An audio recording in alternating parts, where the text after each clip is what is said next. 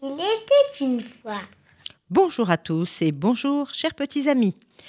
Même si Pessard euh, est derrière nous, j'ai envie de vous raconter une très jolie histoire intitulée Tu raconteras à ton fils. L'histoire fut publiée dans le magazine Far. Écoutez bien. En fait, cette histoire est intemporelle. Je suis né à Paris, après la Deuxième Guerre mondiale. Je suis l'unique enfant d'un couple qui était déjà âgé. Et lorsque j'étais petit, mes parents se sont installés à Jérusalem. Depuis ma plus tendre enfance, j'ai compris qu'il y avait une sorte de secret autour de ma naissance, bien que mes parents ne m'en aient jamais, mais jamais parlé. Je le sentais. Ce n'est que lorsque j'eus 24 ans, peu de temps avant mon mariage, que mon père m'appela et me raconta enfin ce que je voulais savoir. Écoute mon fils, voilà notre secret. Pendant la guerre, mes parents avaient fui la Pologne pour se rendre en Russie. Ils allèrent de ville en ville jusqu'à Tashkent. Dans cette ville, il y avait beaucoup de réfugiés, et parmi lesquels se trouvaient de nombreux racidimes de Lubavitch.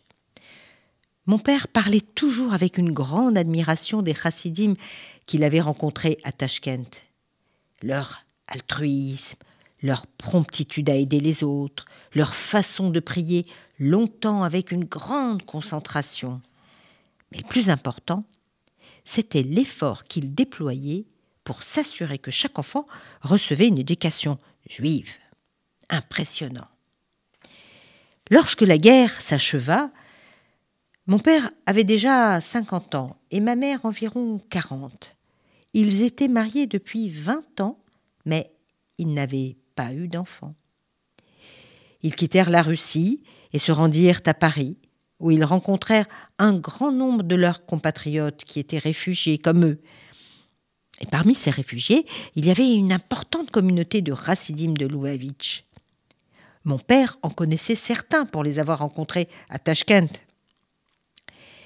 Et un jour, peu après leur arrivée à Paris, mon père apprit que l'un de ses amis allait se rendre dans un endroit particulier. En effet, cet ami lui dit qu'une importante personnalité était arrivée à Paris, le rabbin Gerson, gendre du rabbi de Lubavitch. Il était venu de New York pour voir sa mère, qui était aussi arrivée de Russie, et pour arranger les papiers pour son émigration aux États-Unis, il avait besoin de passer par là. Mon père le rencontrait de temps en temps à la synagogue et aimait discuter avec lui de Torah. Il éprouvait tellement de plaisir à discuter avec lui. Lorsqu'ils se rencontrèrent pour la première fois, c'était aux environs de la fête de Pessard. Au cours de leur conversation, le rabbin Schneerson interrogea mon père sur sa famille. Et là, mon père se mit à pleurer et lui dit qu'il n'avait pas d'enfant.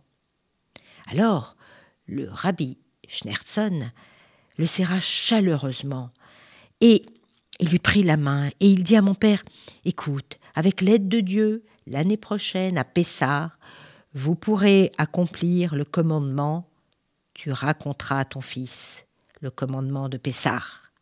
Et je suis né dix mois plus tard. Et le soir du Céder, j'avais deux mois et c'est toujours avec une intense émotion que mon père accomplissait la mitzvah de raconter l'histoire de Pessar. Moi, je me rappelle que le soir du Seder était pour lui un moment très particulier. Et chez nous, c'était un moment très solennel. Mon père avait l'habitude de répondre attentivement à toutes les questions que je lui posais et il m'expliquait chaque chose avec force détail, en faisant preuve d'une grande patience. C'est seulement lorsque mon père me révéla les détails qui entouraient ma naissance que je compris pourquoi le Céder était un événement aussi particulier. Il y a quelques années, ma fille s'était mariée avec un étudiant de la yeshiva de Lakewood. Il y a deux ans, à Pessar, elle était au point d'accoucher, et ma femme et moi, ainsi que nos autres enfants, nous sommes rendus aux États-Unis pour l'aider et pour passer la fête de Pessar à ses côtés. Le premier Shabbat que j'ai passé là-bas, j'ai dit à mon gendre que je voulais voir le rabbi de Lubavitch. Il distribuait des dollars tous les dimanches et tout le monde pouvait lui rendre visite à cette occasion. J'ai donc décidé de me rendre à Brooklyn le dimanche même.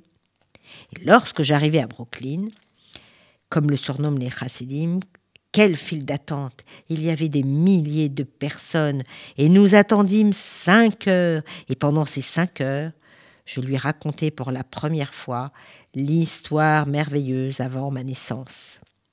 Il fut très ému et comprit alors pourquoi je tenais tellement à rendre visite au rabbi de Lubavitch.